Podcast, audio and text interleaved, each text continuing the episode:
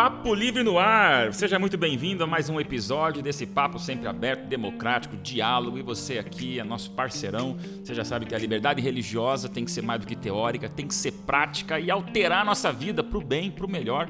Sociedade, comunidade cada vez mais relevante. Bem-vindo que hoje a convidada se prepare, hein? Seja bem-vindo, Papo Livre. Papo Livre, Papo Livre. Papo Livre,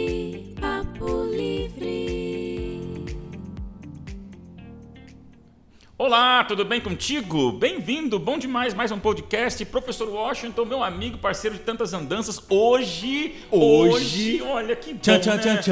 Que bom que nós temos elas que vêm aqui para representar e para provar que o Papo Livre, mais do que nunca, precisa ter sempre os visitantes, as visitantes, os convidados, as convidadas. E hoje, esta advogada é mais que advogada, é história de vida, professora, é amiga e, enfim, me permita apresentar, porque Pode. você já é. É- É uma voz feminina. É Você uma sabe, voz Você sabe que eu feminina. não quero fazer propaganda aqui, a gente não faz. Sim. Mas tem aí sempre uma marca, né, de uma de uma eu não vou falar porque eu vou fazer. Sim, mas, mas, mas é como se fosse um emoji, é uma construção Uhum. de uma pessoa. Eu pensei que ela fosse isso. Ela existe mesmo. Ele existe. Ela existe, Ah. ela é verdadeira. Você achou Então- que era um avatar? Não, não é um Ah, avatar. esse era o nome que eu queria Não, buscar. não, eu pensei não. que fosse um avatar, mas eu tô vendo que ela existe ali. Olha aí, ó. Então, apresente quem é. Vou apresentar. Olha, você não pode enxergar-nos futuramente, quem sabe o Papo Livre vai ser transmitido também visualmente, mas ela está aqui, ó, por uma tela com a gente, está falando da sua casa, mas reservou um tempo extraordinário para nós. Hoje nós vamos conversar com a doutora, que eu vou falar doutora só agora, depois vai virar um nome pessoal mesmo, mas é a doutora Ivelise Fonseca, que está aqui com a gente. Doutora Ivelise, muito especial, muito querida, amada por muitos jovens e realmente ela leciona. Vou falar um pouquinho da seriedade de quem está conosco, mas depois você vai ver também a informalidade do papo tão bom. E realmente obrigado, doutora Ivelise. Doutora Ivelise, ela tem o seu doutorado e mestrado pela PUC. Hoje ela responde pela pós-graduação em Direito no nosso NASP, que nós conhecemos tão bem aqui. Também ela faz parte da Federação dos Advogados Adventistas do Brasil. Já escreveu, escreve, direciona e é uma vida que não para. E além disso também, Washington, uma pregadora. Olha, tem que, dizer legal. também que fala bonito. Que Eu já tive em vários cultos e, reli- e momentos religiosos que eu vejo que a doutora Evelise consegue traduzir o direito sério, relevante, profissional, mas num estilo de vida religioso, equilibrado, democrático e, sobretudo, respeitoso. Doutora Ive, eu vou falar de Ive, você é muito bem-vinda ao Papo Livre. Ai, pastora Dailson e pastora Washington, muito obrigada por esse convite. Um abraço virtual para quem está nos escutando. Eu existo, pastor Washington, estou aos sábados no Conviva. Para quem escuta essa voz meio rouca, eu falo assim, quem pode ver no Instagram da Nova Semente, todo sábado. E é um privilégio estar aqui para tratar de um assunto que para mim é tão caro, especial e que é básico.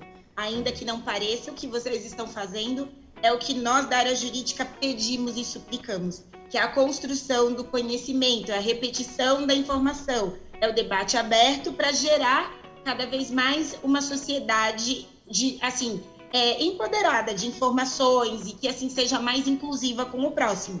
Eu entendo que o nosso batalhão cristão tem essa obrigação. Sensacional. Ela falou, você citou aí Nova Semente, como esse podcast vai alcançar talvez outras comunidades, pessoas de outras visões e credos. A Nova Semente, o que é? Explica pra nós.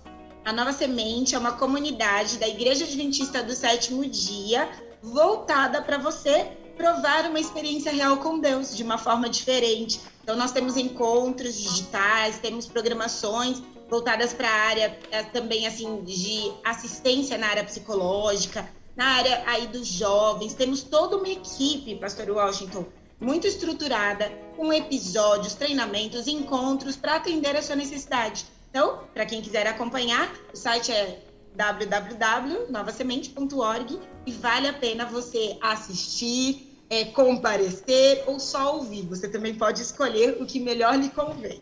Que bacana. Bom, pra gente começar nosso bate-papo nesse papo livre, vamos tirar o pastor, o professor e a doutora. Tá bom. bom? Tirou. É Fechou. Ive, é o Daílson, é o Washington. E ela é Fonseca, né? E ela é Fonseca. Fonseca o sobrenome dela tem Fonseca e agora eu também sou Washington Você Fonseca. também vai ser Tudo Washington aqui é Fonseca. Fonseca Então tá agora. Seu Washington Fonseca, Não, você mas eu me da tornei, família, eu me tornei a da partir de agora. E, e, e ele é espertão, é espertão. Viu que nós dois somos Ele Fonseca. tá no grupinho, ele né? já tá Ele no tá no grupinho. nosso grupo, não, Daí? Mas, Ive, vamos lá. Então, o papo, olha, a gente propôs aqui um tema que eu sei que vai realmente cativar muito o nosso ouvinte, porque a gente tem feito já 15, 16, 17 episódios de liberdade religiosa, Ive. Então, tá muito claro que o Papo Livre milita pela liberdade religiosa. Porém, eu já vou te provocar. Quando que a liberdade religiosa, por mais obedecida que seja, pode se tornar antiética. Você falou comigo ali sobre ética e parece que esse equilíbrio, coerência nem sempre estão a ver com a liberdade religiosa e não é desobedecendo a liberdade religiosa, tá? É eu tendo a liberdade religiosa, mas com a liberdade religiosa sendo antiético. Será que é possível? Olha, o Dailson, eu penso que sim e tenho vivenciado isso. Quando nós ensinamos um pouco do direito, Washington, nós desenhamos assim dois círculos. Imaginem comigo, dois círculos coligados, que significa a moral e o direito. Hum. E eles se misturam. Então essa mistura é uma dúvida do que significa se a norma é jurídica ou se ela é uma norma moral. Eu dou um exemplo. Fica na fila, tá bom, para pegar o pão. As pessoas acham que isso tá na lei. Se você vai na lanchonete, no restaurante, fica na fila, as pessoas pensam que é uma obrigação e que furar a fila seria uma norma ilegal. Ô, Daílson, eu tô aqui esperando com a minha família, na fila do restaurante, você chega com a tua filha, tua esposa e pega a minha frente, as pessoas vão reagir. Não é uma norma que você está furando ou é, assim, afetando quando você fura a fila, mas aquilo é imoral. Então, a norma moral é uma crença coletiva de algo que, pelo raciocínio do homem médio, considera-se bom para a sociedade. Uhum. Então, ainda que não esteja escrito, são normas que estão no nosso coração, ou que é, elas são toleradas pela sociedade. E muitas vezes elas se confundem com as normas jurídicas e se tornam normas jurídicas também. Por exemplo, passar no vermelho. Passar no vermelho no semáforo vermelho você não pode, porque você pode causar um acidente de trânsito, mas de madrugada a gente já repensa. Veja como isso, sem estar escrito, as pessoas sabem dosar. Quando é que, trazendo isso para o paralelo da liberdade religiosa, isso pode se tornar antiético? Quando eu, na, re, na verdade, reajo de maneira intolerante em relação ao próximo. Quando eu uso a minha liberdade religiosa e esqueço de, de estar concentrada de que a minha crença religiosa tem que ter coerência também uhum. no, meu agir, no meu agir como ser humano. Vou dar um exemplo para vocês, tá bom? Eu separei aqui uma notícia muito interessante, apesar dela ser chocante, tá? Uhum. E depois vocês podem me chamar a atenção. Os especialistas da ONU, essa notícia, eu não sei se vocês acompanharam, é, eles instam e estão suplicando para que os líderes religiosos mostrem mais respeito pelas pessoas do LBGT. Ou seja, pedindo a nossa, e eu digo eu me incluo, tá bom? O respeito dos religiosos em relação às pessoas que têm outras escolhas sexuais. Uhum. E aí, nesse estudo levantado pela ONU, mais de, diz aqui o dado, é, o Dailson e o Washington, dizem assim para nós que mais de 69 países continuam a criminalizar as relações entre pessoas do mesmo sexo ou de formas de expressão de gênero, e alguns até prescrevem a pena de morte em relação a essas pessoas. Será que isso seria ético? Porque a liberdade religiosa tem a ver com respeito, com direito à vida, tem o, fundamento constitucional com o direito à felicidade. A pessoa que é religiosa, ela é feliz se ela tem a questão da sua crença, do, do sacramento da, do, da instituição religiosa, das vestimentas do dia, escolhido, respeitado. Se ela trabalha numa empresa que a pressiona por conta da sua liberdade religiosa, ela será mais infeliz como funcionário, como ente da sociedade, como cidadão.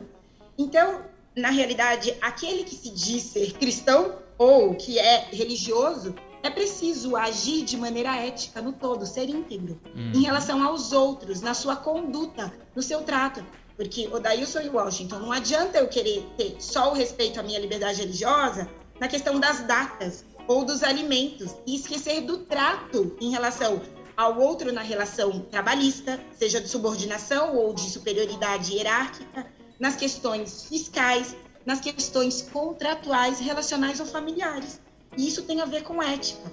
Eu trouxe também um julgado muito interessante que saiu do TJ de São Paulo, Tribunal de Justiça, para quem está nos escutando. Aí eu paro de falar, tá? Vocês mandam. Nada, você Não, aqui fala tem que aqui, falar, ó. aqui é que tem que falar que mesmo. maravilha. E olha, esse julgado, ele é atual, gente. É desse semestre, de do, é do semestre de 2021. Quando eu digo atual, não é para datar, mas é para vocês terem uma noção que foi julgado no ano de 2021 e julgado muito rapidamente. Tá bom? Que é um, uma discussão que teve, olha só, Dailson, sobre direito de vizinhança, Washington. Vê se não é uma questão ética é, um- uma vizinha teve que entrar com uma ação contra uma instituição religiosa por conta do direito ao sossego ser prejudicado pelo, exerci- pelo exercício da liberdade religiosa. Então, na, na decisão, o tribunal deu uma decisão muito inteligente, porque disse assim: igreja requerida que produz ruído excessivo, o que se fez foi o sopesamento entre a preservação do sossego da vizinhança e a garantia do exercício da liberdade religiosa. A melhor resolução deste conflito se dá não pela condenação, mas na realidade é pela adequação do ambiente, a fim de evitar que os ruídos ultrapassem o limite permitido. Olha a situação. Nós estamos falando de liberdade religiosa. A ideia não é minimizar a liberdade religiosa, mas é que cada cidadão que tem um conjunto de direitos fundamentais tenha também o exercício da empatia, de lembrar de que a liberdade religiosa precisa conviver com o direito ao sossego da vizinhança. Eu quero ouvir uma música, um louvor, eu quero cantar, dançar dentro de casa, não tem problema, mas isso não pode ferir o direito fundamental ao sossego do outro, a questão das especificidades do outro. Eu quero então realizar aí uma cerimônia religiosa, por exemplo, no meu no meu condomínio, se eu moro num prédio, Washington, será que eu posso fazer um culto, um encontro no salão de festa? É preciso pesquisar a convenção de condomínio. Porque se puder a igreja católica, pode também a espírita, pode também a adventista e a batista. Então não pode haver uma imposição. A conduta ética, que é esse senso comum da humanidade, deve ser levada em consideração nesse exercício.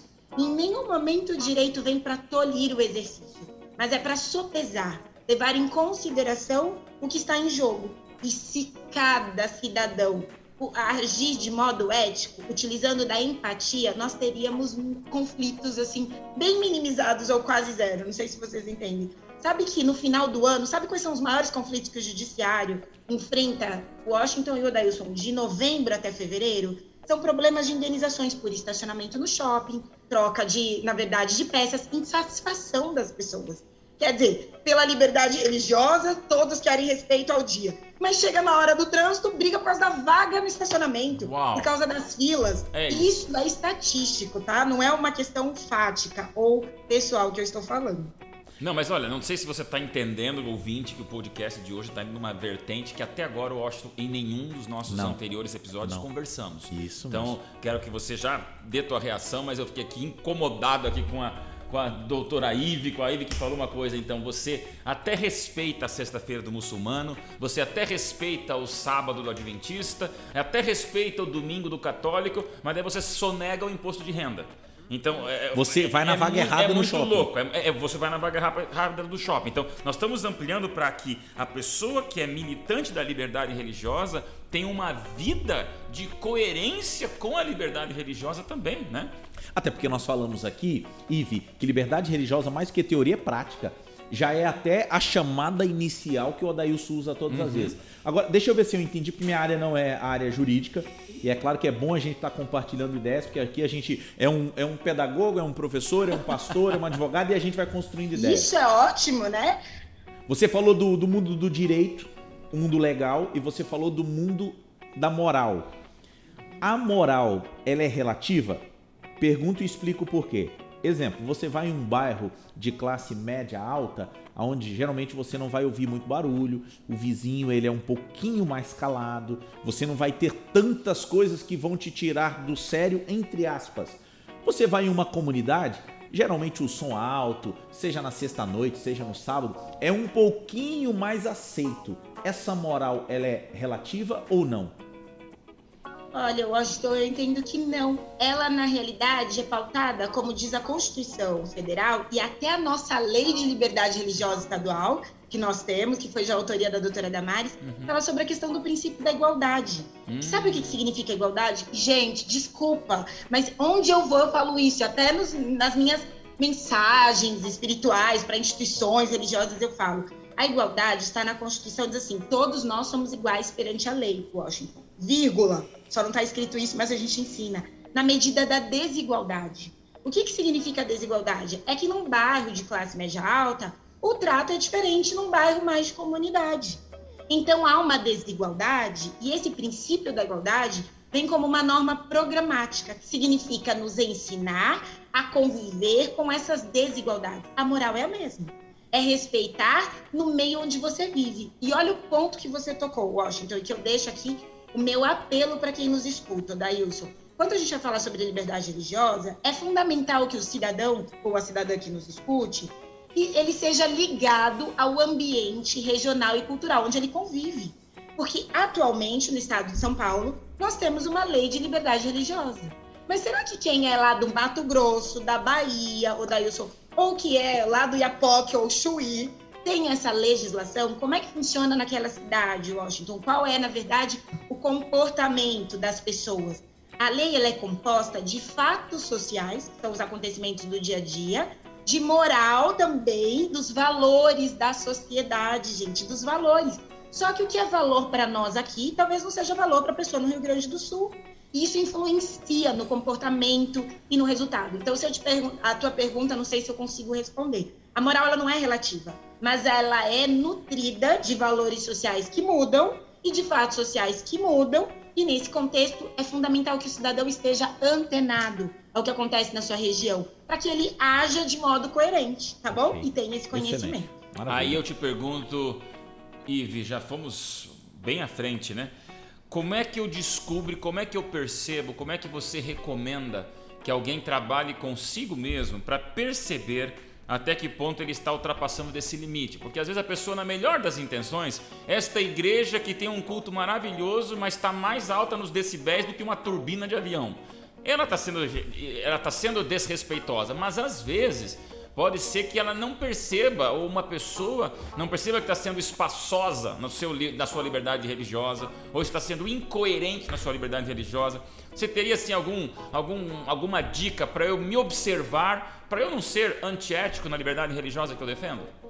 Olha, o Dailson, que pergunta difícil. Eu vou tirar assim como meu exemplo, tudo bem? Isso. E respondo de maneira bem prática para quem nos escuta. Eu não vou falar pega a lei e vai ler. Uhum. Por exemplo, a Dilma, ex-presidente, a gente não fala ex-presidente, uhum. né? Mas ela aprovou a lei do CDC, o Código de Defesa do Consumidor. Uhum. Deveria ficar exposta, exposta. Ela não aprovou o CDC, mas deveria ficar exposta. Uhum. Quem que hoje vai no McDonald's, na Copenhague, Sim. ou vai no Burger King e pede para ler? Ninguém, pede. Exatamente. Então eu não vou pedir aqui pro pessoal, vai ler a Constituição Federal. Ajudaria, mas não é uma leitura fácil.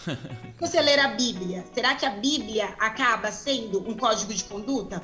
Sim, eu entendo que ajuda, e eu vou, eu vou ser ousada aqui, vou dizer quem se diz religioso e segue a legislação bíblica atende à legislação humana. Olha. Porque a legislação bíblica é a vontade de Deus para a humanidade ser mais feliz e também saber como lidar com as quedas e as tempestades. É algo fácil? Não. Mas tem algo que vocês sabem melhor do que eu e que eu tenho buscado cada dia, que é a voz do Espírito Santo para me ajudar. E eu não vou me furtar de dizer isso aqui para quem escuta. Talvez quem esteja escutando, eu acho que fala assim: ah, mas o que é a voz do Espírito Santo? É a busca exatamente da voz de Deus, de modo prático, todos os dias, que sempre a gente tem uma vozinha que diz assim: será que eu deveria fazer isso? Como é que eu deveria agir? E você se colocar no lugar do outro. Isso melhorou muito depois que eu virei mãe, tá bom? Porque depois que eu virei mãe, eu fiquei muito mais tolerante com criança, mulher, muito. Tanto é que eu vou dar um exemplo. Eu tava numa sorveteria, numa fila, bem num dia que só tava eu e meu, meu marido. Era o dia nosso, eu acho, da gente feliz. Aí eu vi uma mãe com umas crianças correndo ela passou na minha frente. E ela começou a brigar com as crianças, porque eles tinham passado na minha frente. Aí eu olhei para ela e falei assim: passa e seja feliz. Ela falou: imagina. Eu falei: por favor, eu sou mãe, eu sei o que, que é isso. Seja feliz, passa na frente, porque você está com tantas crianças. Para mim não tem problema. Uhum. Ela cometeu, se nós falarmos a, ao pé da letra, uma conduta imoral de ter passado na frente. Mas, sinceramente, e se nós fôssemos mais tolerantes? Considerando o princípio da igualdade, na segunda parte, Washington, ela estava com crianças, eu não. Crianças não são adultos e não pensam como os adultos, e por mais que sejam educadas, estão em processo.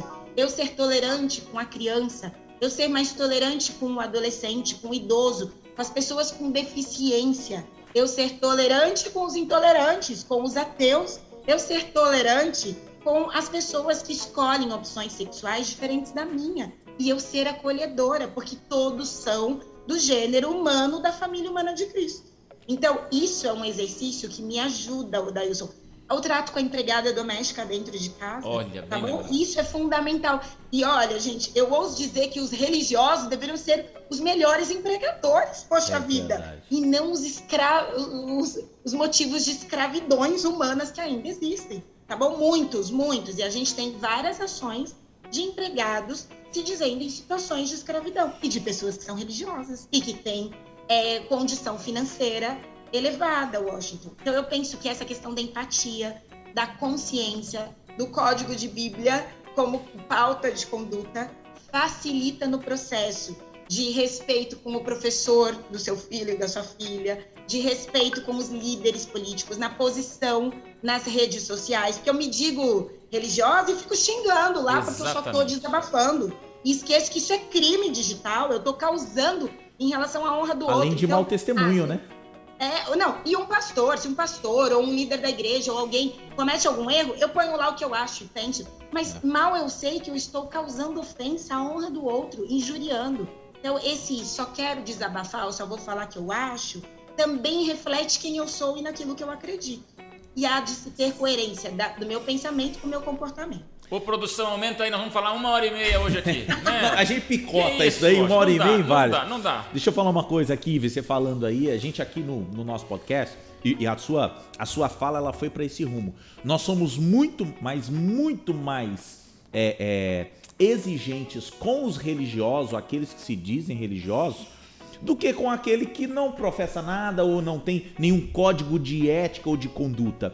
Esses dias para trás eu li uma frase, ela me provocou demais. Nelson Rodrigues dizia assim: Dentro de cada paladino da moral existe um canalha. Eita.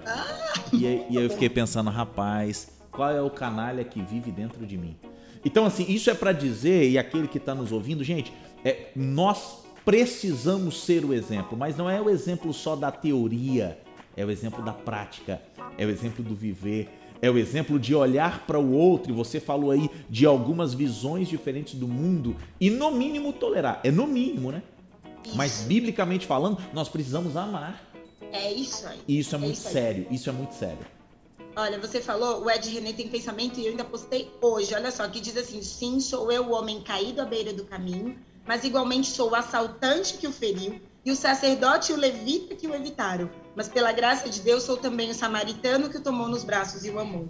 É, A gente não está pedindo que ninguém seja perfeito, porque nós somos falhos. Mas quando trazemos isso para o mundo da consciência, podemos ser melhores.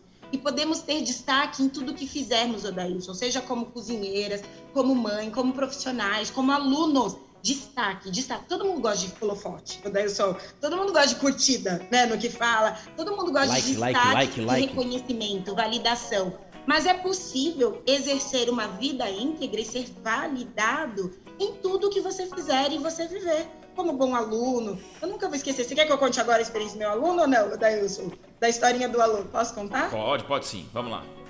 como bom aluno, eu sou professora universitária, Washington, há mais já, há quase 20 anos. E vira e mexe eu encontro alunos religiosos e muitos vêm me questionar e eu não falo. Porque hoje eu leciono numa instituição confessional, mas eu já lecionei em outras instituições que não são confessionais. Então a gente exerce aí a liberdade religiosa na demanda permitida. E eu me recordo que numa das universidades eu lecionei o ano todo para uma turma e tinha a turma do fundão. E a turma do fundão eram os rapazes. Eles sempre me respeitaram, mas faziam muito barulho e tal. E num dia que a gente estava. Eles tinham ido mal, a turma do fundão comigo, eles ficaram de exame, especialmente rapazes, tá, Washington? E a, e a sala tinha mais Eu não, 150 não sei o que é esse negócio de turma de fundão, nunca ouvi falar. Não, né? Nem tem a sua nunca, cara, né, nunca, Washington? E aí, no final, eu dei as orientações para a prova final. E antes da prova final, veio um aluno conversar comigo. E aí, ele veio desse jeito, todo sem graça. Ô, professor, tudo bem? Eu queria dizer para a senhora que eu fiquei dizendo. Eu falei, ah, é? Então tu vai estudar, vai passar, né? É, mas eu também queria dizer que eu sou adventista. Eu olhei pra cara dele, aí eu acabei ele. Eu falei, você tá de brincadeira, Você falou. Nelson Rodrigues.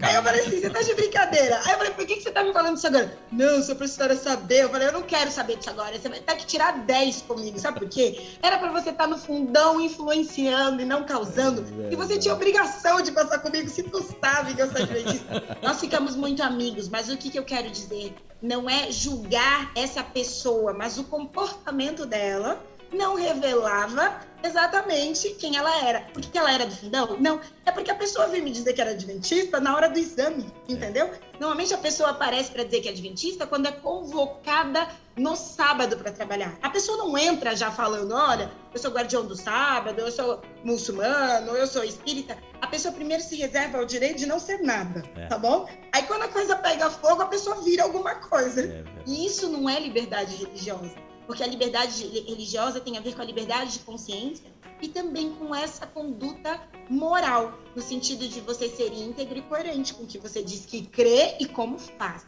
Que As pessoas precisam te conhecer pelo que você faz. Que benção, Ivo, que benção. Washington, hoje aí a gente flutuou. Me marcou muito o que você falou poucos minutos atrás, Ive. O cristão, o religioso que milita pela liberdade religiosa teria a obrigação de ser o melhor empregador que existe, né? Então, é fácil o aluno, vamos no próximo episódio falar sobre a vida universitária contigo, mas é fácil o aluno exigir a liberdade religiosa e o respeito, mas e o professor, o acadêmico, o diretor, o empreendedor, o chefe, o patrão que pede a liberdade religiosa, ele é coerente no seu comportamento eh, de gestão, no seu comportamento de liderança eh, profissional? Então fica aqui uma dica, eu acho que aqui nós somos exatamente na jugular do que gostaríamos de deixar como uma re- relevância absoluta. A liberdade religiosa vem junto com a coerência comportamental. Não adianta você ser do- da liberdade, paladino da liberdade religiosa, mas ser aí um canalha na hora de você fechar teu negócio, na hora de você respeitar a pessoa que tem uma opinião diferente de vida, ou você ser intolerante, ser homofóbico, ser racista, ser machista, ser agressor, ser abusador. Liberdade religiosa, gente, não dá para separar em gaveta. Aqui tá liberdade religiosa e aqui tá minha conduta com alguém que crê com alguém que, que é é de uma outra raça que a minha. Cara, você é racista, não tem liberdade religiosa com racismo. A gente não quer misturar as coisas porque elas já são misturadas. Então não tem como separar liberdade religiosa como um comportamento relevante de tolerância, convivência, relacionamento positivo. E nisso nós, como cristãos, temos que colocar mais a carapuça do que apontar o dedo, né? Até que ponto a gente não está sendo coerente. Que show, que conversa boa, Ivo. Estouramos nosso tempo, mas você fala mil palavras por segundo, isso é bênção. Deus te deu um dom, um dom, sabe? Ainda bem que eu não fui teu aluno. Você falou que tá meu 20 anos dando aula, então você começou a dar aula com 5 Eu anos. ia falar isso na hora e não quis atrapalhar ela, mas na época poderia, né? Oito anos e você já era professora. É escola é, sabatina. eu Você tá falando de escola sabatina, né? Né? De escola sabatina. Lógico que eu tenho 41 anos. Eu tive a benção de terminar a faculdade com 21 e entrar com 21 no mestrado. E aí eu comecei muito nova da aula. Que Foi um presente Que bênção, de que Deus. bênção. Obrigada por esse papo. Foi excelente. O privilégio é meu de aprender, ter ideias com Não, você. e com você vamos ter que fazer mais um. Vamos fazer. Como é o primeiro contigo, Ivi, a gente sempre pede pro primeiro convidado, ou quando vem uma única vez, terminar orando com a gente, porque aqui é tudo à vontade, aqui ninguém é chefe de ninguém, é papo livre. Então, ora com a gente, brigadão, tá bom? Obrigada. Querido Pai, eterno Deus, minha gratidão por este momento com Odailson e com Washington, mas de forma especial, porque o Senhor abre os caminhos e os corações de quem está aqui conosco neste momento ouvindo essa mensagem. O nosso desejo pelos méritos de Cristo é que esses corações, essas vidas e das quais nós nos incluímos, nos tornemos cada vez mais melhores cidadãos, profissionais, para brilharmos em tudo que fizermos e dessa forma glorificarmos o teu nome. Que o Senhor nos abençoe, continue a derramar teu Santo Espírito sobre esta equipe, sobre esta liderança e também em relação às vidas que aqui estão nos acompanhando. Nós te agradecemos e, Senhor, continue a mudar os nossos corações e a alinhar os nossos comportamentos conforme a tua vontade. Em nome de Jesus, amém. Amém, amém. Brigadão, grande Washington, Ah, valeu, amo né? vocês, viu, Adailson? Ai, teu coração é gigante. Fica aí que a gente vai voltar no próximo episódio. Semana hein? que vem você tá com a gente aí. Eita, coisa boa. A gente se vê. Papo livre, até a próxima.